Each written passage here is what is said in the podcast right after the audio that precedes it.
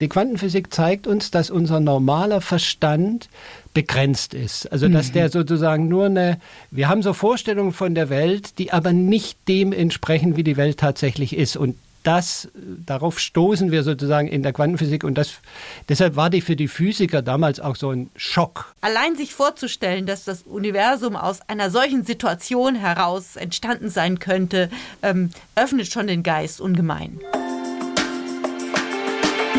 Get Happy. Bewusster leben, zufriedener sein. Ein Antenne Bayern Podcast mit Kati Kleff. Ich sage herzlich willkommen, ihr lieben Menschen, an diesem Freitag. Schön, dass ihr dabei seid. Ich hoffe, der Weihnachtsstress hält sich in diesem Jahr einigermaßen in Grenzen und ihr könnt euch über die Feiertage ein bisschen erholen. Diese Folge soll ein vorgezogenes Weihnachtsgeschenk sein. An euch, aber ehrlicherweise auch ein bisschen an mich. Denn die Quantenphysik steht schon seit Jahren auf meiner Wunschliste. Ich habe mich einfach noch nicht wirklich dran getraut, aber ich glaube, ich fühle mich bereit und ich bin soweit. Es soll Niels Bohr, ein dänischer Physiker gewesen sein, der bereits Anfang des 20. Jahrhunderts sagte, denn wenn man nicht zunächst über die Quantentheorie entsetzt ist, kann man sie doch unmöglich verstanden haben. So, das kann man erstmal sacken lassen. Sie ist vielleicht die Mutter aller Naturwissenschaften, aktuell gefühlt in aller Munde, aber so wirklich erklären oder begreifen können sie vermutlich nur eine Handvoll Menschen. Zumindest möchten wir in dieser Folge einen Versuch starten, uns diesem großen Thema mit Respekt und jeder Menge Neugierde ein wenig anzunähern. Und dazu habe ich zwei wirklich tolle Gäste für euch eingeladen. Zum einen Dr. Nathalie Knapp. Sie ist Philosophin, Autorin und Rednerin, hat lange Zeit auch als Rundfunkjournalistin gearbeitet und neben zwei weiteren Büchern bereits 2011 ein Buch über die Quantenphysik geschrieben. Es heißt Der Quantensprung des Denkens, was mir glücklicherweise erst in diesem Sommer in die Hände fiel. An ihrer Seite ist Ulrich Schnabel. Er ist Wissenschaftsjournalist bei der Zeit, ein wunderbarer Autor und Kommunikator, dessen Herz nicht nur für die Verbundenheit schlägt, über die er in seinem aktuellen Buch gemeinsam schreibt, sondern auch für die Quantenphysik. Denn im Quantenfeld ist ja bekanntlich auch alles miteinander verbunden. Ich sage herzlich willkommen, lieber Herr Schnabel und liebe Frau Knapp. Ja, hallo, guten Morgen. Hallo, Frau Kleff. Ich freue mich irrsinnig mit Ihnen auf die nächste Stunde. Ich muss gestehen, ich habe ein bisschen schwitzige Hände, weil ich selten über Themen spreche, die ich in ihrer Essenz nicht wirklich begriffen habe. Das heißt, ich sitze hier total auf der Anfängerseite und hoffe, dass Sie mich und natürlich alle Menschen, die diese Folge anhören, ein bisschen an die Hand nehmen können in der kommenden Stunde. Ich würde mal starten mit ähm, einer Frage, die sich ein bisschen an das Zitat von Niels Bohr anlehnt. Ist es überhaupt möglich, die Quantenphysik mit dem Verstand zu begreifen?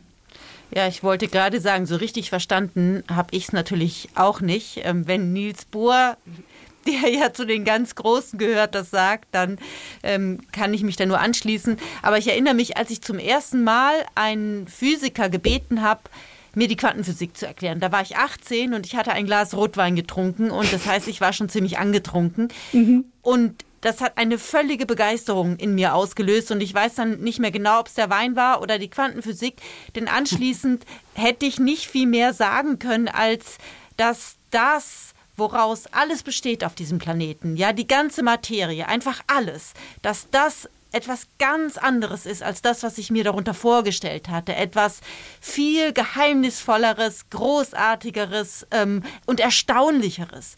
Und das hat meine Welt irgendwie schöner und reicher gemacht. Und deshalb wollte ich anschließend dann alles darüber wissen. Aber viel mehr hätte ich nach diesem Glas Roswein, nach diesem Glas Rotwein nicht sagen können. Und für den Rest äh, musste ich mich dann natürlich ziemlich anstrengen.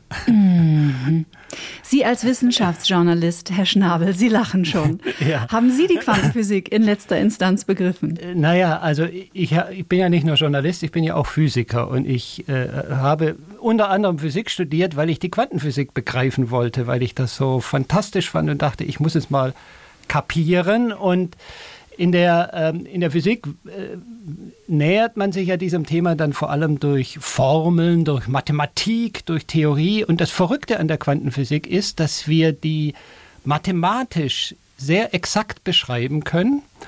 Äh, es gibt ja auch ganz viele Anwendungen von der Quantenphysik, also Laser, Transistor, Mikrochip, Computer, das Internet, all das basiert letztlich auf der Quantenphysik. Also eigentlich ist das eine extrem erfolgreiche Theorie. Mhm. Aber wenn man fragt, ähm, was sind denn jetzt Quantenobjekte genau? Wie muss man die sich vorstellen? Dann versagt die Anschauung, also unsere, unsere normale Anschauung im äh, im Alltag, äh, wenn wir einen Tisch sehen, der Tisch ist ein Tisch, egal wie wir ihn betrachten. Und in der Quantenwelt ist das eben ein bisschen anders. Da ist ein Elektron mal so ein hartes, kleines Kügelchen, wie so ein Billardkügelchen. Und mhm. mal ist es was ganz anderes, nämlich eine ausgedehnte Welle. Und je nachdem, wie wir die betrachten oder auf welche Weise wir rangehen, wie wir messen, ist mal der eine und mal der andere Aspekt. Und das widerstrebt unserem Alltagsempfinden natürlich zutiefst. Und deswegen auch dieser Satz von Bohr äh, oder viele andere Physiker haben sowas ähnliches formuliert. Richard Feynman, der für die Quantenelektrodynamik den Nobelpreis bekam, der hat mal gesagt, er könne mit Sicherheit behaupten, dass niemand die Quantenphysik versteht. Also im Sinne von, so eine Anschauung zu haben. Also wir können sie berechnen, aber wir haben keine gute Vorstellung davon. Dann ist die Frage tatsächlich ja gar nicht so weit hergeholt, ob man sie. ja, vielleicht, kann, vielleicht kann man die Frage auch so beantworten. Die Quantenphysik zeigt uns, dass unser normaler Verstand begrenzt ist. Also dass mhm. der sozusagen nur eine, wir haben so Vorstellungen von der Welt, die aber nicht dem entsprechen, wie die Welt tatsächlich ist. Und das, darauf stoßen wir sozusagen in der Quantenphysik und das, deshalb war die für die Physiker damals auch so ein Schock, also weil die sozusagen allem widersprochen hat, was man bisher in der Wissenschaft für äh, gültig angenommen hat, also dass Dinge eindeutig sind, ja, nein, wahr, falsch, da, auf, darauf beruhte die ganze klassische Physik und, und eigentlich auch die ganze mathematische Logik. Und plötzlich in der Quantenwelt gilt nicht ja, nein, sondern sowohl als auch. Und das ist, äh, ich glaube, dieser Schock ist äh, bei vielen, also bis heute nicht wirklich verdaut. Ja, und was man davon lernen kann, ist tatsächlich zu verstehen, dass die Welt nicht so ist, wie wir sie sehen. Das kann einen erschüttern, aber es öffnet ja auch neue Möglichkeiten. Ja, das ist ja ähm, auch ein bisschen langweilig manchmal, was man da so sieht, das immer Gleiche. Und mhm. zu wissen, dass es darunter noch eine ganz andere Ebene gibt, in der ganz andere Gesetze gelten, aus denen wir aber auch bestehen, ähm, das finde ich schon ziemlich aufregend. Mhm. Oh, ich habe jetzt schon eine Gänsehaut. ich finde es spektakulär.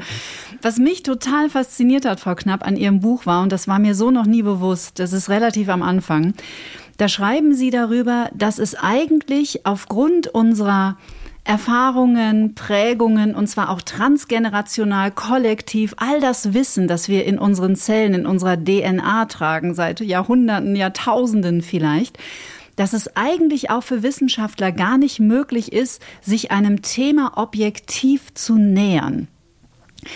Und das ist ja schon eine total, ähm, das ist ja schon eine total große Erkenntnis, weil ich da so noch nie drüber nachgedacht habe. Mögen Sie dazu ein paar Sätze noch sagen? Es ist ja so, dass die Fragen, die wir stellen, die erscheinen uns als selbstverständliche Fragen. Mhm. Aber wir fragen immer aus einer bestimmten Perspektive. Beispielsweise fragen wir immer aus der menschlichen Perspektive, weil wir können nicht die Perspektive eines Wals einnehmen oder die Perspektive eines Baums oder eben die Perspektive eines Atoms. Und ähm, das schon prägt die Fragen, die wir stellen. Und man muss sich unglaublich Mühe geben, beispielsweise bei diesen Sichtweisen, ja immer aus der menschlichen Perspektive, ist man jetzt erst dabei, in der Wissenschaft anzufangen, zu versuchen, die Perspektive zu wechseln, weil wir langsam begreifen, wie viel wir von anderen Lebewesen lernen können, von Pilzen, von Bäumen, von Walen. Aber auf die Idee kam man vorher eben gar nicht, weil wir so menschenzentriert gelebt haben. Mhm. Und, ähm, und in der Physik hatte man eben permanent die Perspektive aus der Alltagswelt, die von Newtonschen Gesetzen geprägte Perspektive. Und da war es auch für die Physiker äh, eine Heidenanstrengung, über sich selbst rauszuwachsen und das, was man für selbstverständlich hält, in Frage zu stellen. Mhm. Ist das etwas, das Einstein konnte? ja, Einstein ist äh, ein sehr gutes Beispiel dafür, ähm, dass einerseits die Physiker damals diese Revolution angestoßen haben und Einstein war einer der führenden Köpfe. Er hat sozusagen den Begriff der Lichtquanten eingeführt. Also wir können ja vielleicht auf diesen Begriff Quanten nochmal kommen. Unbedingt. Und, gleich, und gleichzeitig ist Einstein aber auch ein Beispiel dafür, wie sich der Verstand sperrt gegen diese neue Sichtweise, denn Einstein hat später die Quantentheorie eigentlich immer bekämpft oder nicht bekämpft, aber er hat gesagt, die ist unvollständig, das kann so nicht sein. Also dieses Element des Zufälligen, des Unscharfen, was in der Quantenphysik auftaucht, das hat ihm überhaupt nicht gepasst. Es gibt ja diesen berühmten Satz von äh, Einstein, Gott würfelt nicht. Und mhm. er richtet sich eben gegen diese ähm, Theorie der Quanten in der die, die unschärfe Relation von Heisenberg gilt, in der die Dinge nicht so eindeutig sind und so. Und er dachte immer, ähm, wir verstehen das noch nicht gut genug. Die Quantentheorie ist so eine, so eine Vorstufe, dachte Einstein. Und er hat immer dafür plädiert zu sagen, nee, nee, in Wahrheit ist es ganz anders. Und heute müssen wir sagen, ähm, da hat Einstein lag da daneben. Also weil wir heute wissen, die Quantentheorie ist eine der am allerbesten sozusagen äh, bewiesenen Theorien, was ihre Voraussagen angeht. Und Stephen Hawking hat das mal in den schönen Satz gesagt, nicht die Quantentheorie lag falsch, sondern Einstein lag falsch. Mhm. Also er hat sozusagen was angestoßen und hat es gleichzeitig in seiner Tragweite nicht wahrhaben wollen. Und das zeigt, wie schwierig es ist, diese, sich von so ähm, alten Vorstellungen zu lösen und sowas ganz Neues, Fremdartiges anzuerkennen. Das ist, hat für die Physiker äh, war wirklich ein sehr langer Prozess Prozess und ich würde mal sagen, viele haben den bis heute noch nicht wirklich abgeschlossen. Ja, weil das Muster, das dahinter steht, heißt ja, Natur ist eindeutig, ja. Die, der, die Welt selbst ist etwas Objektives. Ich stehe ihr gegenüber und ja, manchmal verstehe ich sie nicht, weil ich nicht alles sehen kann, weil meine Perspektive begrenzt ist. Aber die Welt als solche, die, die ist eindeutig. Und die Quantenphysik zeigt, nein, schon die Welt ist nicht eindeutig. Und das ist ein Musterwechsel, der ist so kolossal, dass er schwer zu vollziehen ist. Mhm. Vielleicht kann man es versuchen, ein bisschen anschaulich zu machen, weil wir, wir reden jetzt immer sehr abstrakt. Versuch es vielleicht mal in einem Beispiel zu, zu, veranschaulichen. Äh, ich glaube, es war für die Wissenschaft so ein Schock, weil die Wissenschaft immer von diesem Bild der Objektivität ausgeht, der Eindeutigkeit. Aber im menschlichen Erleben, ähm, also man könnte vielleicht sogar fast sagen, die Quantentheorie passt mit dem menschlichen Erleben sehr viel besser zusammen als die, die klassische Physik, denn wir Menschen sind ja auch nicht so oft eindeutig. Wir sind ja auch oft unscharf, wir sind irgendwie mal so, mal so. Und, unberechenbar äh, auch. Ne? Unberechenbar. Also ähm, und es gibt ein schönes Beispiel, um zu erklären, was in der Quantenphysik passiert. Äh, kann man sich vorstellen, ähm, wenn man das überträgt, die Volksmeinung. Wenn man versucht, ein Bild der Volksmeinung zu erstellen, dann ist es ja so, dass jeder einzelne Mensch in sein Ansichten vielleicht gar nicht so eindeutig ist, sondern sagt, naja, also ich finde die eine Partei ganz gut, aber die vielleicht auch nicht so schlecht und so.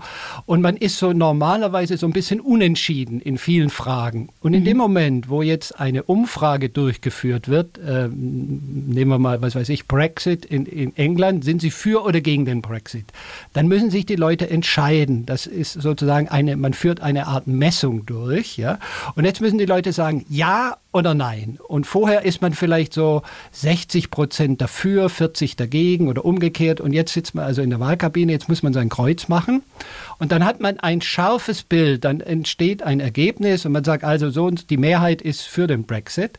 Das heißt aber nicht, dass nicht vielleicht zwei Tage später das Ergebnis ganz anders ausfiele, weil das war ja nach dem Brexit so, dass viele gesagt haben, um Gottes Willen, ich wollte das ja gar nicht wirklich, ich wollte nur der Regierung einen Denkzettel geben. Hätte ich gewusst, dass die Mehrheit dafür ist, dann hätte ich anders abgestimmt. Das heißt, mhm. schon zwei Tage später kann das Ergebnis wieder ein ganz anderes sein. Also diese scheinbar eindeutige Volksmeinung ist ein sehr fluktuierendes äh, Gebilde, das ähm, sozusagen am einen Tag einen anderen Wert annehmen kann wie am anderen und von der Unschärfe der einzelnen Personen sozusagen abhängt. Und das ist, beschreibt ganz gut das, was da eigentlich in der Mikrowelt passiert, weil die äh, Atome und Elektronen, die verhalten sich so ähnlich. Die sind eben auch oft unscharf und erst wenn man eine Messung macht, zwingt man sie sozusagen Farbe zu bekennen, was aber nicht heißt, dass sie hinterher dann unbedingt denselben Wert beibehalten. Ja, das, Das ist schon mal heißt, Entschuldigung. Ja, ja, nein, ich wollte es nur noch mal, noch mal, noch mal ja, ähm, bestätigen, da, dass dieses Bild so gut ist, weil genau das passiert. Wir zwingen das Elektron, eine Entscheidung zu treffen, aber in Wirklichkeit bedeutet es nicht, dass dieses Elektron immer so aussieht, ja, wie es da gemessen wurde. So wie wir, wenn wir mal eine Entscheidung, nicht immer dahinter ist noch viel, viel, viel, viel mehr. Und dieses viel, viel mehr, was dahinter ist, das wurde da zum ersten Mal sichtbar. So wie ich das verstanden habe, ich, wie, ich, tauche, ich taste mich auch dann, habe auch Ihren Rat befolgt, liebe Frau Knapp, dass ich Ihr Buch auch immer nur so drei Seiten gelesen, verstoffwechselt, weg. Nächster Tag, drei Seiten gelesen, verstoffwechselt und nochmal von vorn. Das bedeutet, also auch am Beispiel dieser Wahlsituation rund um den Brexit, dass wir, sage ich jetzt mal, darauf geprägt sind oder programmiert, die Welt hängt ja sowieso gerne im Schwarz-Weiß-Denken, weil das würde uns ja vermeintlich Sicherheit geben. Ne? Wenn entweder alles Genau. schwarz oder alles Ja. weiß wäre, dann wäre ja alles sicher und kalkulierbar und berechenbar. Aber durch die Brille der Quantenmechanik bedeutet es, es gibt unendliche Möglichkeiten. Richtig. Ja. genau.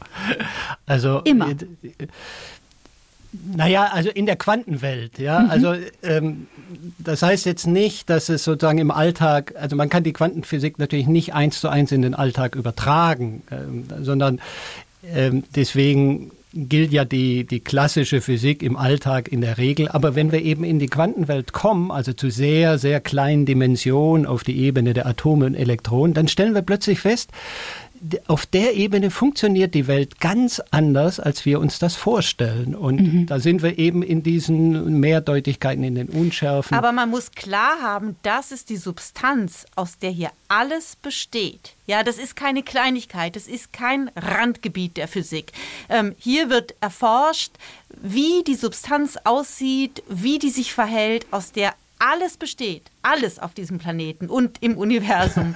Und das ist sozusagen die Grundlage von allem ist unscharf, ist ein Möglichkeitsraum. Und das ähm, selbst wenn das nicht eins zu eins übertragbar ist, ja, weil der Tisch ist nun mal gemacht und der hat seine eigene Gesetzmäßigkeit in der großen Welt, sozusagen die Newtonsche äh, Gesetzgebung, die gilt ja immer noch, aber das ist sozusagen ein Spezialfall ähm, und kein, äh, nicht der Normalfall. Wir haben ja immer geglaubt, das, was wir hier erleben, ist der Normalfall, aber es ist nur ein Spezialfall dieser, diesen, dieses gesamten Möglichkeitsraumes. Ähm, Und- den, Lassen Sie uns doch mal ganz kurz Ja. ähm, anfangen bei den Differenzierungen Elektronen, Atome, Teilchen. Ähm, was im Grunde genommen, ne, bleiben wir doch mal bei dem Tisch. Aus was besteht der Tisch? Ja, also der Tisch besteht natürlich aus Atomen, aus sehr, sehr vielen Atomen.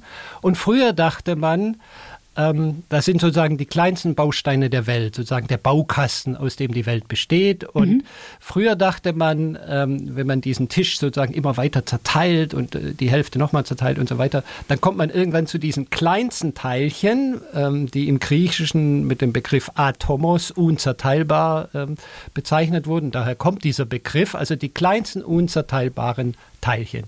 Und die hat man sich natürlich früher vorgestellt wie so kleine Kügelchen, so harte Kügelchen, denn das, was sozusagen der Grundbaustein der Welt ist, so dachte man, das muss natürlich ganz hart sein, ja. Also, Und äh, und Anfang des 20, Ende des 19., Anfang des 20. Jahrhunderts äh, konnte man also mit sozusagen Messgeräten und, und Apparaturen vorstoßen in die Welt und da Experimente machen. Und dann hat man zum großen Schrecken festgestellt, dass diese scheinbar unzerstörbaren Kügelchen zu über 99 Prozent aus nichts zu bestehen scheinen. Ja, also wir Aus haben- leerem Raum. aus leerem Das ist so spektakulär. Ja, ich das liebe es. wirklich, ich auch, ich liebe das auch. Weil Es ist so krass. ist. Und das ist so irre natürlich, weil es dieser Vorstellung von dieser, dieses Baukastenprinzip, das konterkariert das total. Ja? Also sozusagen, wenn ich auf die unterste Ebene gehe, dann zerbröseln mir meine Bausteine sozusagen.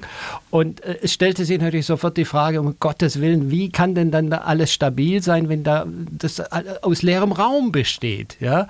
Und das hat die äh, Physiker wahnsinnig lange umgetrieben. Es gab alle möglichen verschiedenen Theorien, wie die aufgebaut sind. Und man hat aber immer mit dieser Vorstellung von kleinen Kügelchen gearbeitet. Das war so, äh, das war so das Bild, mit dem man da in diese Welt reingegangen ist. Und äh, durch verschiedene Experimente hat man dann irgendwann festgestellt, ja, manchmal verhalten die sich wie kleine Kügelchen, aber manchmal verhalten die sich eben ganz anders. Da verhalten die sich wie Wellen und wie Wellen, die überall im Raum gleichzeitig sind. Und das passte aber natürlich nicht zusammen, denn entweder ist was irgendwie ein festes Kügelchen, so eine Billardkugel, oder es ist etwas, das überall im Raum gleichzeitig ist. Aber ja, und wie kann ein Tisch entstehen durch irgendwas, was überall im Raum gleichzeitig genau. ist? Genau, was, ja. macht, was macht denn den Tisch dann zum Tisch? Und warum können wir ein Glas darauf abstellen, wenn er doch aus Atomen besteht, die aus nichts bestehen? Da hast du doch eine fantastische Theorie zu entwickeln.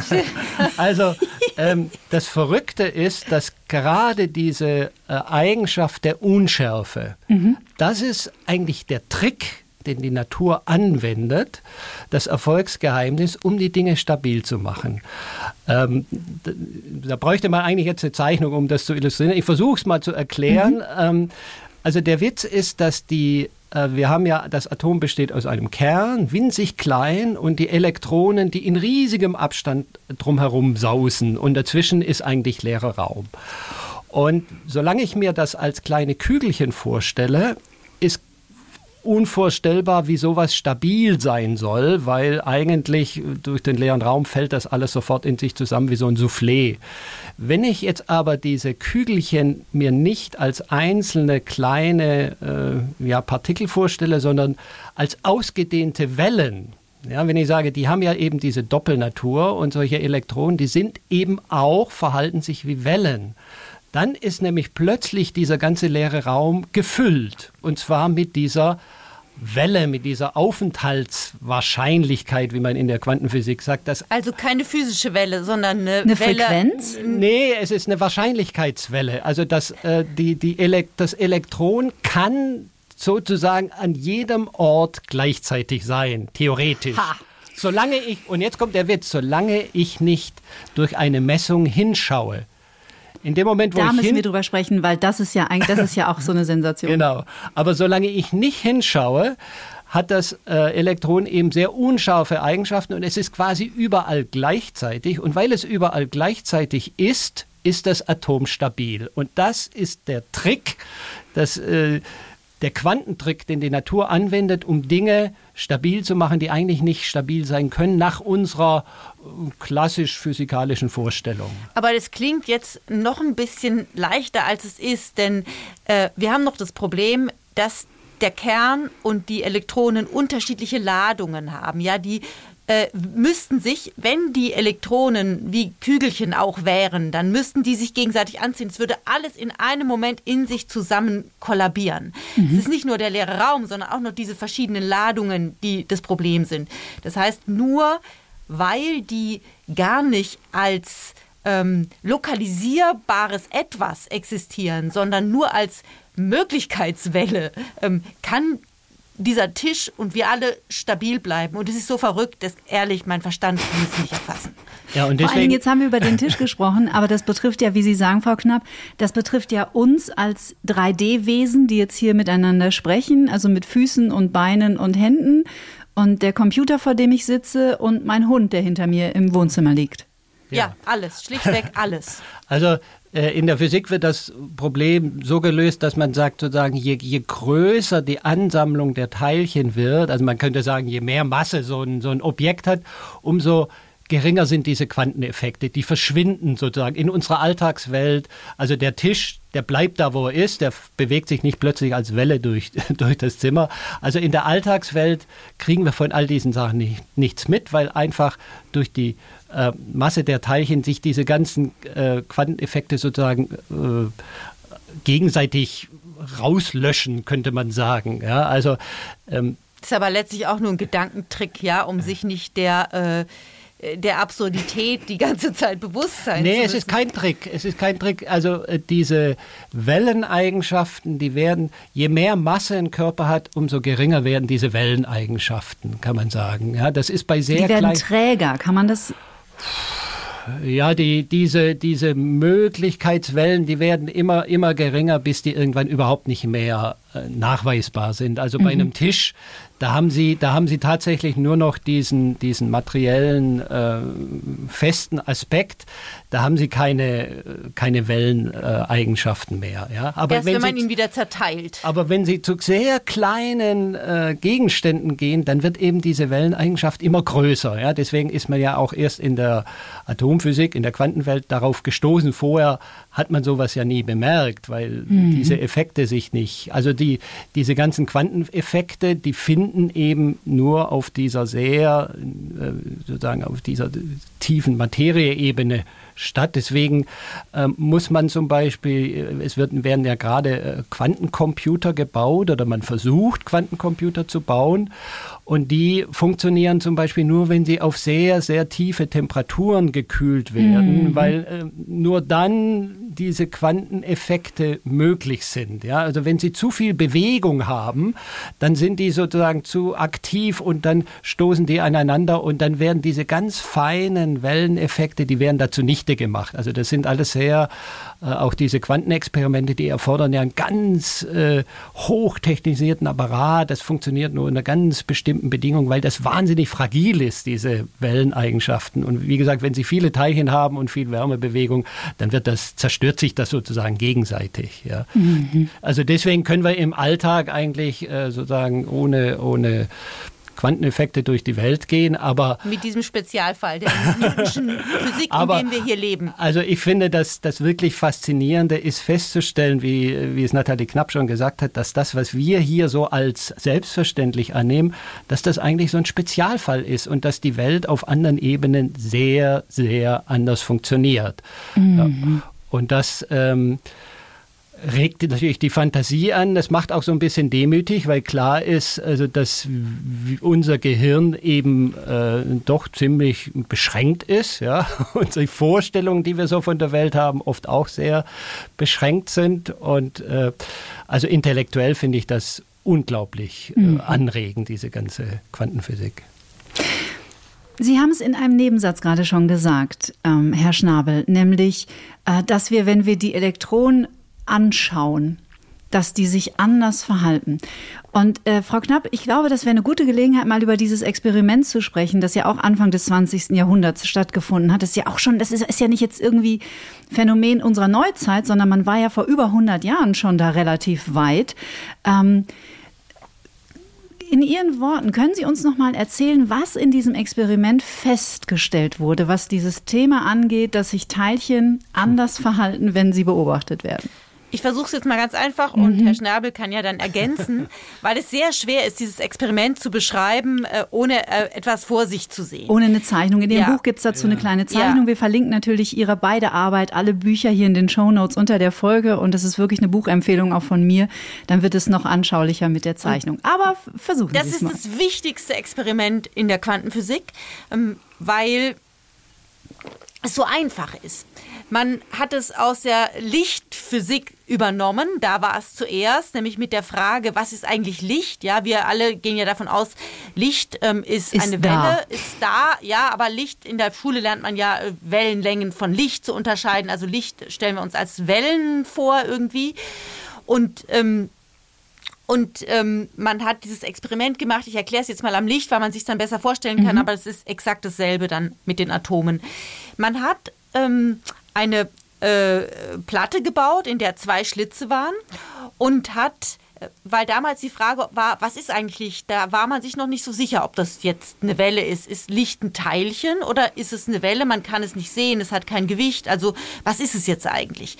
Man hat also diese ähm, Platte gebaut, in der zwei Schlitze waren und hat ähm, Licht so stark reduziert, dass man immer nur sozusagen ein Licht Teilchen, also ähm, Licht ähm, tritt auch in so in, in, in Portionen auf. Man kann es nicht kontinuierlich mhm. aussenden, sondern es gibt so eine geringstmögliche Menge an Licht, die man aussenden kann.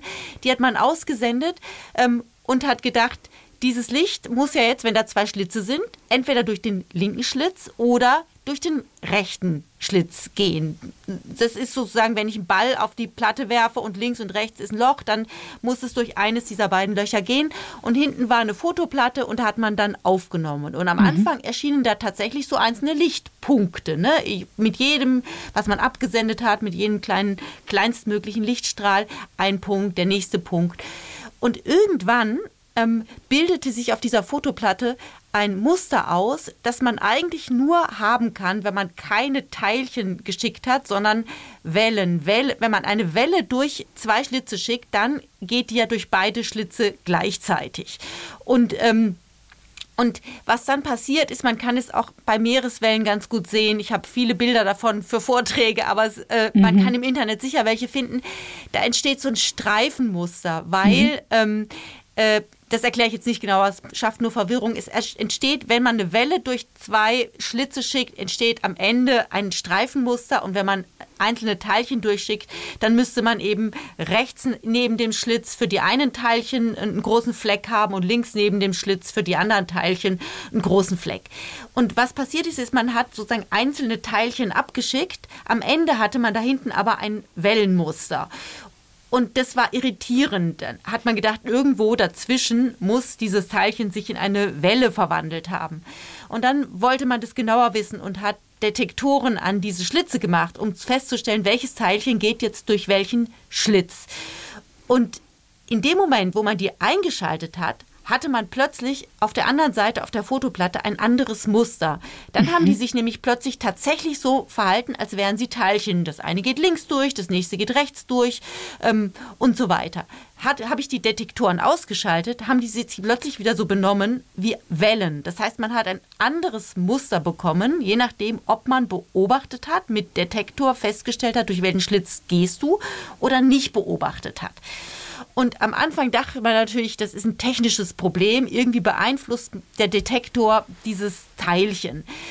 Das konnte man dann aber im Laufe der Jahre ausschalten, hat ganz indirekte Messungen gemacht. Und egal wie indirekt man das misst, es ist immer dasselbe Phänomen. Wenn es beobachtet wird, äh, ergibt sich ein anderes Muster, als wenn es nicht beobachtet wird. Und das hat dann letzten Endes dazu geführt, dass man sagte, okay, also das kann man mit Licht machen, das kann man aber auch mit Atomen Elektronen machen und es ist immer derselbe Effekt. Offensichtlich reagieren diese Atome auf Beobachtung.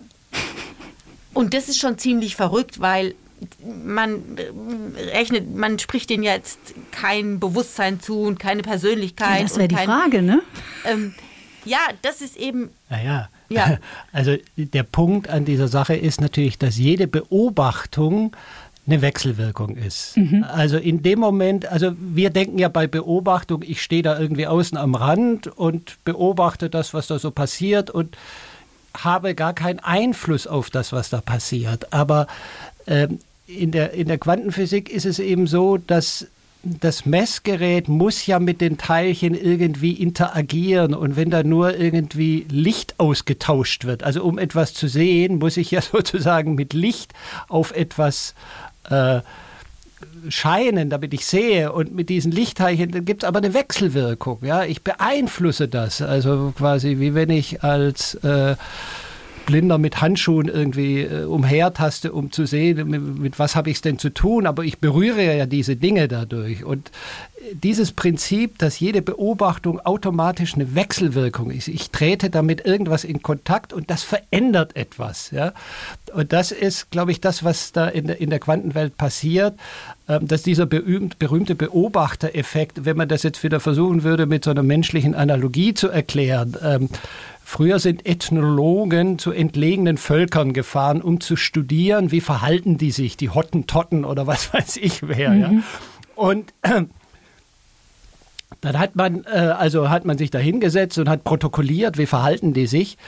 Und viel später hat man festgestellt, dass die sich natürlich so verhalten haben, wie sie dachten, wie der Ethnologe äh, sie haben möchte. Also Wussten die, die, dass sie beobachtet werden? Ja, ja, mhm. na ja klar, wenn da ein Ethnologe sitzt, das weiß natürlich das ganze Dorf. Selbst wenn der irgendwo in einem in einer Hütte sitzt, Tarnmantel. so äh, das wissen natürlich alle, ja. Und die Anwesenheit von jemandem anders, die verändert natürlich subtil etwas, ja. Das wissen wir alle. Also wenn wir uns unbeobachtet fühlen, verhalten wir uns anders, wie wenn wir in Gesellschaft sind, ja, automatisch. Da macht man vielleicht manche Dinge nicht so öffentlich, wie man sie machen würde, wenn man ganz alleine sitzt.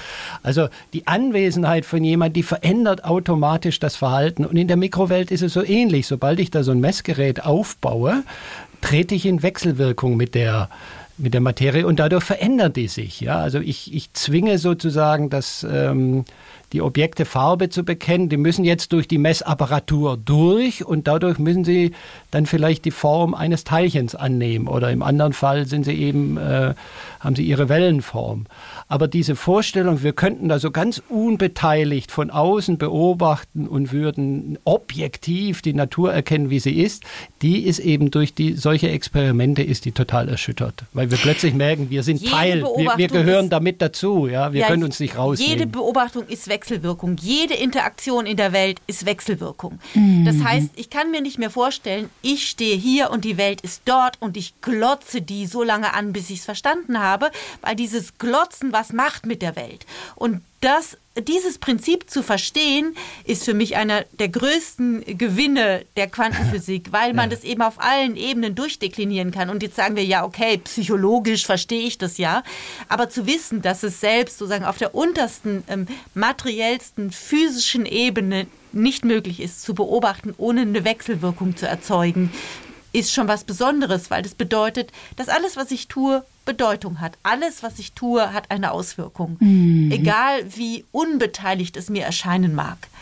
Also wenn wir das mal auf unser Gespräch jetzt hier übertragen, äh, wir, wir sehen uns ja auch per Video und äh, jetzt könnte man sagen, also äh, was weiß ich jetzt über Frau Kleff oder wie würden Sie Herrn Schnabel oder Frau Knapp beurteilen? Ja? Also man macht sich ein Bild des anderen, aber tatsächlich haben wir eben nur diese spezielle Situation, in der wir dieses Gespräch über die Quantenphysik führen. Also ich kann jetzt nur sagen, wie, wie Sie in diesem Gespräch reagieren. Ich kann aber nicht sagen, wie Sie tatsächlich sind, vielleicht außerhalb des Gesprächs. Vielleicht sind Sie ein ganz anderer Mensch als im Gespräch. Und diese, dieses Einbeziehen der Situation und zu sagen, also in der Situation verhält sich der Mensch oder das Quantenteilchen so und so und nicht darauf zu schließen, die sind so, also an sich mhm. von ihrer Natur her. Das ist ja immer mhm. der, dieser generalisierende Fehlschluss, den wir gerne machen. Ja, wir treffen einen Menschen, unterhalten uns und sagen hinterher, der ist so und so. Aber vielleicht ist der in einer anderen Situation ganz anders. Und das, diese Vorsicht, die kann man von der Quantenphysik lernen, würde ich sagen. Mhm. Dazu fallen mir drei Sachen ein. Also ich hätte schon wieder 3000 Fragen, aber ich versuche mal bei den dreien jetzt zu bleiben. Dieses, dieses Phänomen, dass Beobachtung in Wechselwirkung etwas auslöst, ich glaube, das kennt jeder, wenn man sich schon mal beobachtet gefühlt hat. Genau, ja.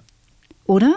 Mhm. Ja. Genau. Und da wissen wir es ja nicht. Also es kann ja, aber dieses komische Gefühl, so ich habe das Gefühl, ich werde beobachtet, ich glaube, da hat sich jeder schon mal irgendwie rein empfinden können. Ich finde es nicht nur die Beobachtung, zum Beispiel, wenn ich zum Arzt gehe oder zur Ärztin gehe und die mir eröffnet, dass ich irgendeine Krankheit habe, wie die mich dabei anguckt oder nicht anguckt. Das macht einen Riesenunterschied. Das mhm. macht was mit mir ganz physisch und hat eine Wirkung darauf, wie ich dann mit dieser Krankheit umgehe. Mhm. Das heißt, es muss noch nicht mal so ein krasses Beobachten sein, sondern allein wahrgenommen zu werden. Und wie werde ich wahrgenommen und wie interagiert jemand mit mir? Das hat alles mhm. Folgen. Mhm. Es gibt einen äh, schönen Satz aus dem Talmud. Ich weiß nicht, ob Sie den kennen. Äh, die Welt ist nicht ähm, wie, wie die Welt ist nicht wie sie ist. Die Welt ist wie wir sind. Ja, ich glaube, so, genau. so ist ja, es. Ich ja, ja. bin nicht ganz sicher, ob es hundertprozentig richtig zitiert ist, mhm. aber Sie wissen, worauf ich hinaus möchte. Es gibt diesen berühmten äh, anderen Satz, die Energie folgt der Aufmerksamkeit. Ja. Bezieht sich das auch auf dieses Quantenphänomen? Hui. Ähm, also der Satz ist natürlich völlig richtig. Was Aufmerksamkeit bekommt, wird größer. Die Energie folgt, also unsere geistige Energie folgt der Aufmerksamkeit. Äh, ich würde das jetzt nicht eins zu eins übertragen können, aber das Stichwort Energie bringt mich noch auf eine andere verrückte Sache, die muss ich jetzt einfach mal kurz erzählen. Bitte. Und zwar, also wir haben ja jetzt äh, über diese Doppelnatur, Welle, Teilchen haben wir jetzt ausführlicher gesprochen. Und äh, dazu gibt es ja dann diese Heisenbergsche Unschärferelation, die sozusagen eine Folge dieser Doppelnatur ist, dass ich eben nicht beides gleichzeitig genau bestimmen kann. Ich kann also entweder den Ort sehr genau bestimmen und dann weiß ich über die Geschwindigkeit wenig oder umgekehrt, ich kann die Geschwindigkeit sehr genau bestimmen und dann weiß ich über den Ort wenig. Das ist die Heisenbergsche Unschärferelation und die ist eine Folge dieser Doppelnatur. Mhm. Ähm, so, und dasselbe gilt allerdings auch, und jetzt wird es echt irre, dasselbe gilt für Energie und Zeit. Auch das sind zwei Größen, die in diesem Zusammenhang stehen. Also wenn ich die Zeit sehr genau bestimme von etwas, dann kann ich über die Energie, dann wird die Energie unscharf. Und umgekehrt, wenn ich die Energie sehr genau bestimme, wird die Zeit unscharf. Auch das ist eine Folge der Quantentheorie. Und das wird in dem Moment interessant, in dem ich über den Beginn der Welt nachdenke. Urknall.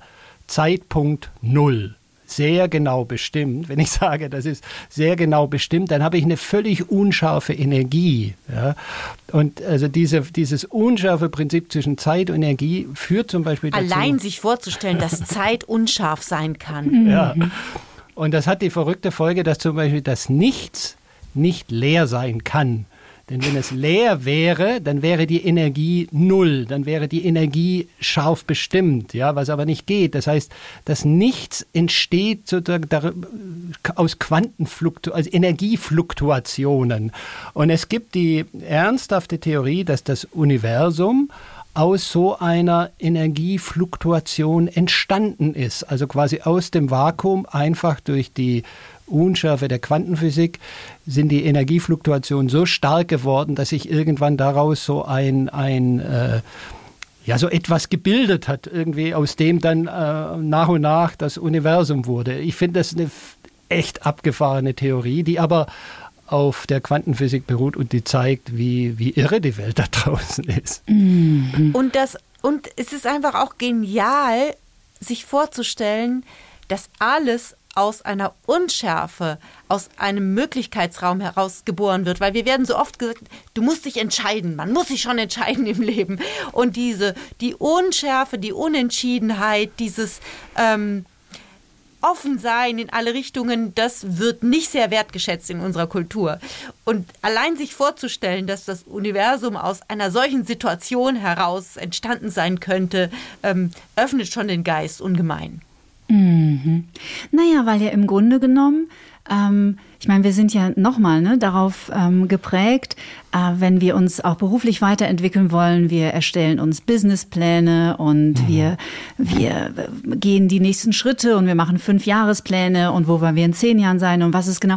Aber damit schließen wir natürlich, um das jetzt mal die, die Quantentheorie mhm. ein bisschen auf den Alltag zu heben, genau. wir schließen ja im Grunde genommen alle anderen Möglichkeiten ja. aus, so die ja theoretisch es unendlich sind. Richtig. Also es fängt ja genau. da an, dass ich jetzt morgens aus der Tür rausgehe und ich gehe rechts.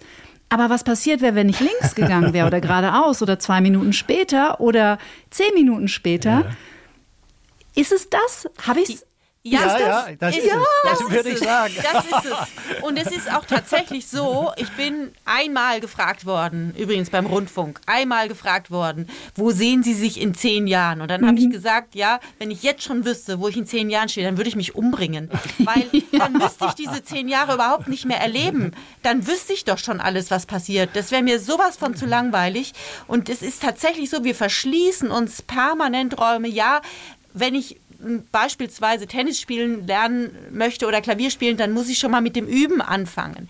Aber wenn ich schon definiere, wer ich dann genau sein will, dann und dann und dann und wo ich dann sein will, dann kann ich nur noch eine Abfolge von vorhersehbaren Schritten gehen das verschließt, glaube ich, wirklich ja. am Ende die Schönheit der Welt zu sehen. Ja, vor allem ist es natürlich so, wir machen uns dann eine Vorstellung, also wir fangen an, was weiß ich, Tennis zu spielen oder Klavier zu spielen und sagen, in zehn Jahren möchte ich da und da sein. Das heißt, wir haben eine ganz klare Vorstellung, die dann aber in den allermeisten Fällen ja nicht eintritt, weil irgendwas kommt dazwischen oder und so weiter.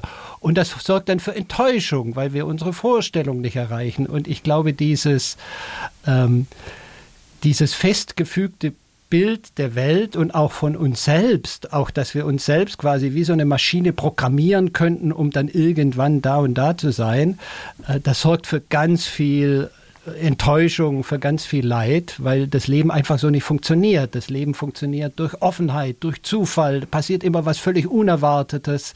Und ich glaube, von der Quantenphysik kann man lernen, dass man nicht so starr an seinen Vorstellungen festhält, sondern versucht, offener zu sein für das Unerwartete, was permanent passiert. Wir haben ja am Anfang auch über diese Denkmuster gesprochen, ne, die wir auch kulturell übernommen haben. Und das ist eines unserer, also es gibt da so ein paar grundlegende, von denen kein, über die keiner von uns jemals nachdenkt. Und das ist eines davon. Das heißt, es gibt einen Idealzustand, den es anzustreben gilt. Mhm. Das ist äh, der Satz, der hinter all den Aktionen steht, warum wir morgens aufstehen, was wir dann tun. Es gibt einen Idealzustand, den es anzustreben gilt. Im Fitnessstudio, beim Gewicht, bei der Schönheit, bei der Partnerinnenwahl, bei, bei allem. Ja. Und das ist ein Glaubenssatz, ja. Mhm keiner hat diesen Idealzustand jemals irgendwo gesehen. Und keiner hat ihn erreicht. Oder kaum einer. Das kommt auch noch erschwerend hinzu. Kaum einer. Und, und wenn man ihn erreicht, alle hinterher. Ja, und wenn man ihn erreicht hat, dann ist er irgendwie genauso schnell wieder weg. Hm. Ja, 2014 wird Deutschland Weltmeister. Wir haben den Idealzustand erreicht. Ja, gucken Sie mal die Fußballnationalmannschaft äh, hm. heute an. Leider ist das ganz schnell wieder weg. Aber ich glaube auch dieses Denken in dieser Erreichbarkeit, in dieser Berechenbarkeit, das ist möglicherweise auch eine Folge der, der klassischen Physik, die ja sehr stark auf Berechenbarkeit und so weiter abzielt. Und ich finde das fast so eine Pointe des, des Schicksals oder der Historie, dass gerade die Physik, die ja sehr stark auf dieses äh, eindeutige, berechenbar und so weiter gesetzt hat, dass ausgerechnet diese Disziplin dann auf die Quantenphysik gestoßen ist, die ihm, die das sozusagen alles umgedreht hat, die plötzlich diese ganze Unschärfe ins Spiel gebracht hat, die Offenheit und so weiter. Also sozusagen äh, die Disziplin, die, die am, am, genauesten die Welt berechnen wollte, ist am äh, drastischsten gescheitert, könnte man fast sagen. Und das finde ich eigentlich eine sehr schöne Pointe. Und und aus diesem drastischen Scheitern ist so vieles entstanden. Mhm. Also 40 Prozent unseres Bruttosozialproduktes heute hätte, könnte nicht erwirtschaftet werden ohne die ähm, Quantentheorie. Ja? Ähm, das, weil äh, daraus technische Neuerungen entwickelt wurden, Halbleiter, Transistoren und so weiter, die uns heute ermöglichen, zum Beispiel in diesen virtuellen Welten mhm. zu leben. Und mhm. für mich ist es kein Zufall, also philosophisch betrachtet ist es kein Zufall, dass genau diese Theorie, diese Techniken ermöglicht hat, die uns heute so eine zweite Welt in der ersten ja. Welt äh, erschaffen mhm. hat, weil es diesen Möglichkeitsraum so unglaublich geöffnet ja, und das, und das Verrückte ist ja das Ende des 19. Jahrhunderts äh, war ja die vorherrschende Meinung in der Physik, eigentlich ist fast alles entdeckt. Also irgendwie äh, Leute, die da irgendwie junge Leute, die Physik studieren wollen, zu denen hat man gesagt, ach, da ist fast alles entdeckt, da gibt es nichts großartig Neues mehr. Also wir müssen doch so ein paar kleine Sachen, die müssen wir noch irgendwie so. Aber klären. studieren Sie lieber was anderes. Auch einige von den großen Quantenphysikern haben das erzählt, dass die Leute zu ihnen gesagt haben, ja. studieren Sie was anderes. Das, Aber das ist so ein bisschen auch der Hochmut der menschlichen Spezies, ja, richtig, oder? genau. Ja, zu meinen, das, was ich jetzt kapiert habe, ist schon der Stein mm. der mhm. Weisen und da gibt es nicht mehr viel. Und mm. äh, und die, die Quantenphysik erinnert einen immer wieder daran zu sagen, hey, da kommt noch so viel mehr und das, was du weißt, ist so wenig. Und ja. So, also das finde ich eigentlich sehr bestärkend. Ich möchte in das Thema Verbundenheit einmal kurz einsteigen. Also im Quantenfeld ist alles miteinander verbunden. Hier ist mein Bild, das ich dafür gefunden habe. Wenn ich in, an der Atlantikküste Portugals meinen großen C in den Atlantik halte, und im gleichen Moment macht ein Mensch 5.500 Kilometer entfernt auf Long Island das Gleiche, bin ich mit ihm verbunden. Über den Atlantik. Über den Atlantik, ja. Oder? Also wir sind ja. so. Ja. Kann, man das, kann man das übertragen aufs Quantenfeld? Nur natürlich im Nichts?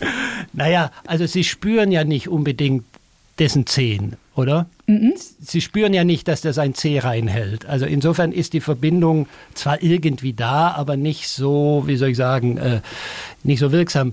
Ähm, ich würde es vielleicht ein bisschen präzisieren. Also ähm, es ist nicht so, dass im Quantenfeld alles mit allem verbunden ist, sondern ich würde eher sagen, ähm, es gibt, ähm, wenn zwei Teilchen in einem gemeinsamen Quantenzustand waren und dann weit getrennt werden, dann sind sie weiterhin verbunden. Das ist äh, sozusagen dieses berühmte Gedankenexperiment von Einstein, das er äh, aufgestellt hat. Eigentlich hat er das aufgestellt, um die Quantenphysik zu widerlegen. Ja, also er hat gesagt, also wenn man sich jetzt mal vorstellt, nach den Gesetzen der Quantenphysik müsste es möglich sein, zwei Teilchen so miteinander zu verschränken, also in einen gemeinsamen Zustand zu bringen, dass die hinterher ein gemeinsames System bilden, auch wenn sie unendlich weit auseinander sind. Also der eine am einen äh, Ende des Atlantik und der andere am anderen Ende des also Atlantik. Also no space sozusagen. Ja. Und das mhm. kann ja nicht sein, sagte Einstein. Ja, das kann ja wohl nicht sein. So. Heute wissen wir, äh, das geht. Also es gibt Experimente, die genau diesen Effekt nachweisen. Das wird auch zum Teil für die Quantenkryptographie schon eingesetzt. Also, ah. dass man nur, um das Wort zu erklären, dass man Dinge so verschlüsseln kann, dass es keine Übertragung mehr gibt. Ja, wenn ich hier sitze und jemand anders wo ganz anders sitzt, äh, ist ohne, dass es irgendeine Übertragung zwischen A und B gibt, ähm, eine Veränderung an A erzeugt sofort die Veränderung an B. Also wir brauchen keinen Raum dazwischen, also genau. keine, keine Zeit und kein Raum. Es ist ja, da. Genau. Es genau. ist da und das ist genau, also es, es ist sozusagen sofort da. Also mhm. nicht mal nicht mal die Zeit, die das Licht bräuchte, um dahin zu kommen, sondern es ist direkt sofort da. So und äh, da muss man jetzt aber vielleicht dazu sagen, das funktioniert nur unter sehr genau, äh, also unter ganz sozusagen technisch unheimlich aufwendig zu erzeugenden Bedingungen. Also das können Sie nicht permanent machen mit allen Teilchen, sondern die müssen die sehr genau präparieren und dieses Auseinanderbringen muss auch sehr vorsichtig passieren, weil dieser gemeinsame Quantenzustand, der ist extrem fragil. Ja, also das kann ganz leicht zerstört werden. Also das ist technisch sehr aufwendig, sowas herzustellen. Also das geht sozusagen nicht mit allem und nicht permanent, sondern das ist ein ganz feines, ein ganz ganz feine Verbindung. Aber wenn das gelingt, dann ist es tatsächlich so, dass sozusagen eine Änderung am einen sofort eine Änderung am anderen bewirkt. Und ähm, wie gesagt, wir wissen heute, das geht. Also Einstein hat in gewisser Weise Unrecht gehabt und eines meiner prägendsten Erlebnisse war, dass ich als junger Physikstudent, da gab es zum 50-jährigen Jubiläum dieses Gedankenexperiments von Einstein gab es eine große internationale Tagung.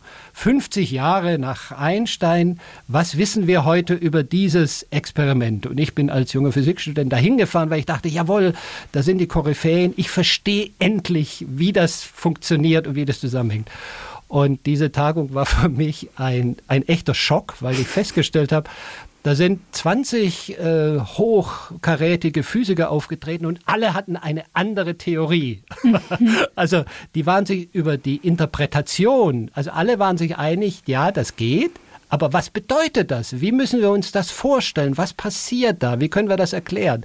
Über die Interpretation waren die sich total uneins. Und das hat mich damals als jungen Physikstudenten echt irritiert, weil man denkt ja, ja, die, die Physik ist irgendwie so ein Gedankengebäude, da weiß man, was richtig und falsch ist. Und plötzlich stellt man fest, man kommt da in einen Bereich, da wird über die Interpretation total viel diskutiert, jeder hat eine andere Theorie und es gibt gar keine Einigkeit. Ja. In der Physik gibt es wirklich nur Einigkeit, wenn man im Bereich des Rechnens und der Mathematik ist, ja, funktionieren die Formeln oder funktionieren sie nicht. Das ist ja ähm, ganz klar. Die Physik will Vorhersagen über die Zukunft machen, das heißt über zukünftige Messungen. Und jeder x-beliebige Mess, äh, Messer oder Messerin kann das machen. Also es hängt nicht von irgendeiner Person ab. Es muss in jeder Zukunft sozusagen funktionieren. Ich sage voraus, das wird gemessen werden. Und wenn es dann auch eintritt, dann ist die Theorie bewiesen. So, das ist sozusagen der Test. Und die Quantentheorie hat diesen Test mit Bravour bestanden, daran zweifelt niemand. Aber was das alles bedeutet, darüber streiten die sich bis heute wie die Kesselflicker. Mhm. Ich finde in dem Zusammenhang super äh, interessant, Herr Schnabel, ähm, um einen kleinen Blick in Ihr aktuelles Buch zu werfen, wo Sie ja auch sehr viele Beispiele ähm, herbeiziehen, wo es darum geht, wie Menschen, Sie, also das Beispiel zum Beispiel mit den anonymen Alkoholikern, das finde ich mhm. sensationell. Das war mir so nie bewusst, habe ich noch nie Gedanken, äh, habe ich mir noch nie Gedanken drüber gemacht, wie Menschen heilen oder auch mental gesünder werden in Verbundenheit mit anderen Menschen. Also wenn sich Gemeinschaft zusammenfindet, ja. ja? Und auch da ist ja so ein bisschen ein quantentheoretischer Ansatz dahinter, oder also nicht? Also oder lege ich Ihnen da jetzt gerade was in den Mund? Ja, das ist, der, der Sprung ist natürlich relativ groß von der Quantenphysik zu, zu, äh, zu den anonymen Alkoholikern. Aber wir hatten ja vorher gesagt, äh, jede Beobachtung ist eine Wechselwirkung. Ja. Und ich glaube, das ist der Schlüssel. Wir Menschen sind Beziehungswesen. Ja, wir sind keine Einsiedlerkrebse, sondern wir sind dafür gemacht, mit anderen in Wechselwirkung zu treten. Alles und alles, was uns berührt, alles, was uns wichtig ist, wenn man genau hinguckt, stellt man fest, das hat mit menschlichen Beziehungen, mit Wechselwirkungen zu tun. Der mag mich, mit dem habe ich ein gutes Verhältnis, wir sind auf einer Wellenlänge und so weiter. Also das sind die Dinge, die für uns Menschen relevant sind. Ja? Mhm. Und ich finde, die Quantenphysik deutet sehr stark auf diesen Beziehungs-, auf diesen Wechselwirkungsaspekt hin. Alles entsteht aus Wechselwirkung miteinander. Ja, und das kann man jetzt natürlich übertragen auf die menschliche Gesellschaft und sagen, ja, wir Menschen funktionieren auch in Wechselwirkung und wenn wir eine gute Gemeinschaft haben, und damit sind wir jetzt bei den anonymen Alkoholikern, also Leute, die uns bestärken, mit denen wir Erfahrungen teilen, die sozusagen mit uns auf eine positive Weise wechselwirken, dann hat das einen unglaublich bestärkenden Effekt. Und deswegen sind diese anonyme Alkoholikergruppen, wo sich Menschen treffen, die keine Therapeuten sind, sondern die selbst betroffen sind, die sich offen austauschen über ihre äh, äh Alkoholkrankheit, die sich einfach gegenseitig erzählen, wie geht's mir, was habe ich getan, mhm. die sich mhm. gegenseitig bestärken, auch dabei nüchtern zu bleiben. Das hat einen stärkeren Effekt, wie wenn ich mit einem Therapeuten eine lange Therapie mache. Das ist also wissenschaftlich nachgewiesen, dass dieser Gruppeneffekt unglaublich kraftvoll ist. Mhm. Ja, und ich glaube, wir sind heute in so einer sehr individualistischen äh, Gesellschaft unterwegs, wo jeder auf Selbstoptimierung und man denkt immer, man müsse sich selbst äh, alleine. Und jeder muss es alleine schaffen. jeder muss es alleine schaffen. Und wir haben diesen diesen Beziehungsaspekt, diesen Wechselwirkungsaspekt, den haben wir ein bisschen aus den Augen verloren. Und deshalb. Ähm und das ist übrigens auch so ein Denkmuster. Das ist ein, eines, ähm, ein weiteres der großen Denkmuster, dass wir uns alle so betrachten, als gäbe es uns alleine. Hm. Aber es gibt keinen einzigen Menschen alleine. Es hat noch nie irgendjemanden alleine gegeben. Hm. Jeder von uns hat Eltern. Wir sind äh, es, wir existieren gar nicht als Einzelne. Noch wir nie. sind Teil eines riesigen Systems, ne? eines genau. riesigen Schwarms. Ja, ja. Und neulich gab es eine ähnliche Studie, ähm, da ging es um ähm, Alterskrankheiten und Bewegungseinschränkungen im Alter. Und da hat man untersucht, ähm, was eine bessere Wirkung hat. Die eine Hälfte hat eine physiotherapeutische Einzelbetreuung bekommen und die andere Hälfte ähm, ist in eine Gruppe mit anderen alten Menschen gegangen, gleiche Zeitrahmen, also nicht mehr oder weniger, und hat dort sich irgendwie bewegungsmäßig betätigt. Und es hat einen deutlich besseren Effekt gegeben, ja, bei der mhm. Gruppenaktivität als bei der einzelnen, obwohl ich eins zu eins physiotherapeutisch äh, betreut wurde. Und, ähm, und diesen Effekt, den sieht man eben überall und wir, das ist so in Vergessenheit geraten. Deshalb, ähm, ich empfehle auch das Buch ähm, von Ulrich Schnabel dringend zu lesen, weil das äh, gerade in den Zeiten mit diesen vielen Krisen, die wir haben, ähm, wenn es ein Heilmittel gibt, ja. das uns permanent zur Verfügung steht, dann ist es das. Mhm. Ja. Es, gab, es gab sogar eine kürzlich eine Studie, die äh, die Gesundheit von Menschen in Altersheimen damit verglichen hat, wie oft werden die angerufen? Ganz schlicht, wie oft kriegen die einen Anruf oder mhm. einen Besuch? Und es zeigte sich, dass die, die häufiger angerufen oder besucht werden, denen ging es dramatisch besser als den anderen. Mhm. So. Aber damit sind wir jetzt sehr weit von der Quantenphysik weg. Sie wollten uns doch noch nach Gott fragen, oder nicht? Das, ja. Also vielleicht dazu noch eine, eine kleine sanfte Brücke, Herr Schnabel. Ich würde mich irrsinnig freuen, wenn wir nächstes Jahr nochmal miteinander sprechen könnten, tiefer zu diesem Thema, weil das ja, natürlich auch gerne, die ist, das Essenzanliegen in diesem Podcast ist, äh, Menschen auf verschiedenste Arten und Weisen wieder zusammenzuführen, mehr ins Verständnis für sich zu bringen und auch mehr in die Gemeinschaft zurück, weil da gehe ich total mit, Frau Knapp. Ich glaube auch, dass es, ich weiß nicht, ob es unsere letzte Chance ist, aber es ist auf jeden Fall eine, die wir ergreifen sollten. Und nachdem da eine äh, unter anderem Philosophin sitzt und ein Physiker und auch Einstein sich getraut hat, die Quantenphysik mit Gott in Verbindung zu stellen und warum nicht auch mal die Geisteswissenschaften mit der Naturwissenschaft. Ich habe ähm, komischerweise, ich bin ein sehr intuitiver Mensch und manchmal habe ich so Eingebungen und ich glaube, deswegen sitze ich jetzt auch mit Ihnen beiden hier. Und ich habe mich schon vor ich habe so vor 15 oder 20 Jahren, ich bin immer schon sehr neugieriger Mensch gewesen und habe mich mit vielen, vielen tiefen Themen beschäftigt und habe irgendwann vor 15 oder 20 Jahren mal gedacht, ich würde gerne mal im Fernsehen eine Talkrunde sehen, wo ein Theologe, eine Philosophin, ein Physiker, ein Quantenphysiker und ein Psychologe hm. zusammensitzen und über das Konzept oder die Idee, sagen wir mal, ja. die Idee von Gott diskutieren. Ja. Und ich frage mich, ob die Quantenphysik nicht verdammt nah dran ist. Ich, ich glaube, dass viele Physiker diese Frage so nicht stellen würden, weil die Physik und die Theologie eben so zwei völlig unterschiedliche mhm. Erkenntnisbereiche sind. Ja, die in der Physik arbeitet man mit Mathematik und Messdaten, man macht Vorhersagen über die Zukunft und die müssen dann auch eintreffen.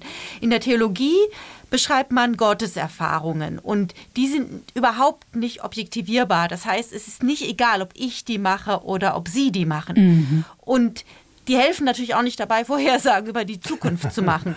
Das sind zwei völlig verschiedene Erkenntnisbereiche. Der eine mehr, sozusagen, den kann man sehr technisch abarbeiten mit Apparaturen und der andere ist eine Innenperspektive. Und deshalb würden auch die meisten religiösen Physiker PhysikerInnen, die es ja gibt, zahlreich, auch die würden diese Frage vermutlich so nicht stellen. Und dann gibt es natürlich auch eine Menge atheistischer PhysikerInnen, ähm, denen sträuben sich schon die Nackenhaare, wenn man so eine Frage überhaupt nur ich stellt. Weiß. Ähm, aber ich gebe, und da gebe ich Ihnen ganz recht, ich finde, äh, da haben die Physiker haben selbst mit dazu beigetragen, ja, dass diese Art ähm, von ähm, Übertragungsleistung, sage ich jetzt mal, stattfindet, weil Einstein hat eben als Argument gegen die Quantenphysik gesagt, Gott würfelt nicht. Jetzt muss man aber sagen, Einstein hatte einen sehr physikalisch inspirierten Gottesbegriff. Für den war die Ordnung der Naturgesetze sowas wie das Göttliche. Mhm. Und für ihn war es unvorstellbar, dass in der Ordnung der Naturgesetze so viel Unordnung sein soll, wie die Quantenphysik das herausgefunden hat, dass der Zufall so eine große Rolle spielt. Und Heisenberg, also der einer der Mitbegründer der Quantenphysik war, der hatte einen ganz ähnlichen Gottesbegriff wie Einstein. Der hat immer von der zentralen Ordnung der Dinge gesprochen. Mhm. Mhm. Nur für ihn war es kein Problem, dass in der zentralen Ordnung auch ein bisschen Unordnung sei sein darf. So, also es kommt am Ende auf den Gottesbegriff ja. an. Und ähm, für mich ist es auch so, ich werde ganz oft nach Gott gefragt. Nach meinem allerersten Vortrag über Quantenphysik war die allererste Frage, die jemand gestellt hat, kann man denn dann jetzt auch beweisen, dass Gott existiert? Und ich habe da gestanden, ich hatte mir echt viel Mühe gegeben mit diesem Vortrag und ich dachte, Ach du meine Fresse. Jetzt hast du echt was falsch gemacht. Ich hatte natürlich nie über Gott gesprochen. Ich wusste gar nicht, wie kommt der jetzt da drauf. Mhm. Aber jetzt verstehe ich, wie man da drauf kommen kann, weil tatsächlich ähm, strukturell gesehen geht es ja um das Problem zwischen dem Teil und dem Ganzen. Und im Gott, in der Gottesfrage geht es auch um, mhm. ja, um das Verhältnis zwischen dem Teil und dem Ganzen.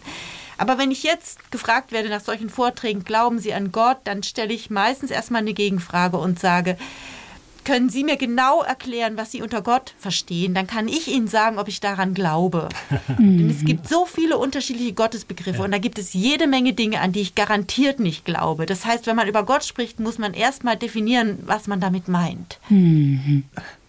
Und das ist ja maximal individuell. Also ja. da darf ja jeder für sich auch nach seiner Lebenserfahrung eine eigene Idee kreieren. Ich so für meinen Teil und ich meditiere unheimlich viel und beschäftige mich eben auch mit diesen Dingen. Ähm, für mich ist jetzt Quantenfeld oder das Universum, und jetzt haben wir auch darüber gesprochen, dass man sich vom Universum auch manchmal überraschen lassen darf, weil es ja im Quantenfeld unendliche Möglichkeiten gibt.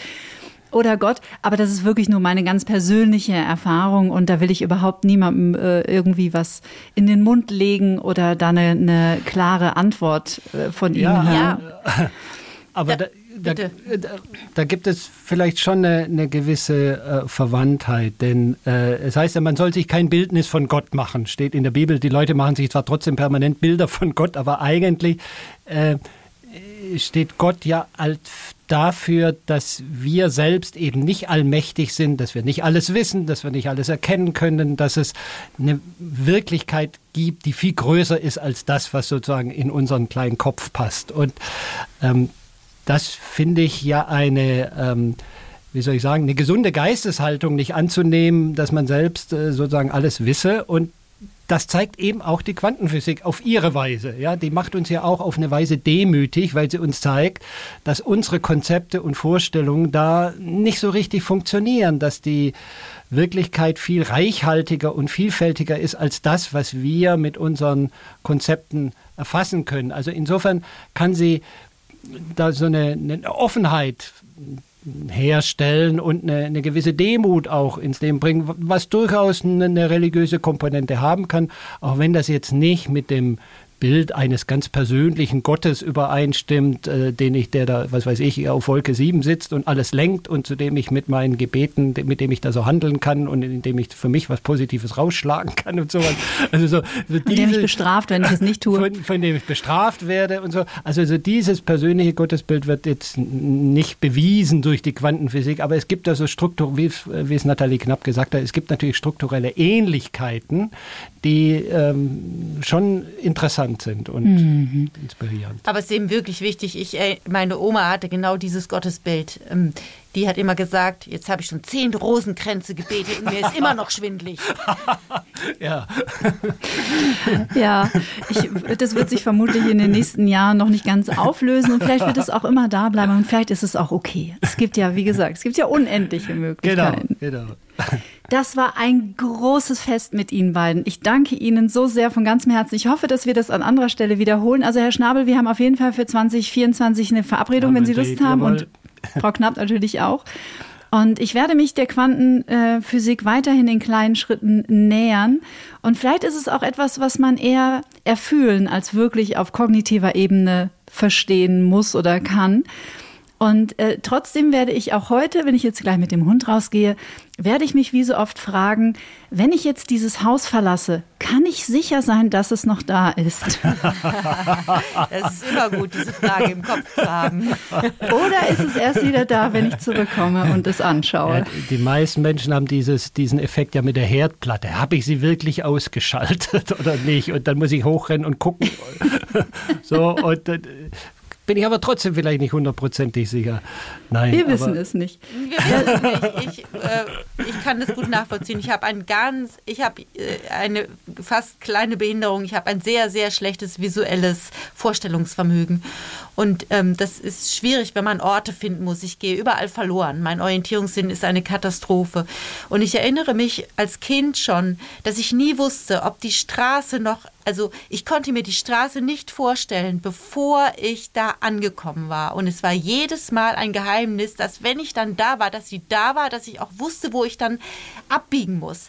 Aber vorher war es unvorstellbar. Die Dinge waren immer erst da, wenn ich da war. Äh, Und vorher existierten sie irgendwie nicht.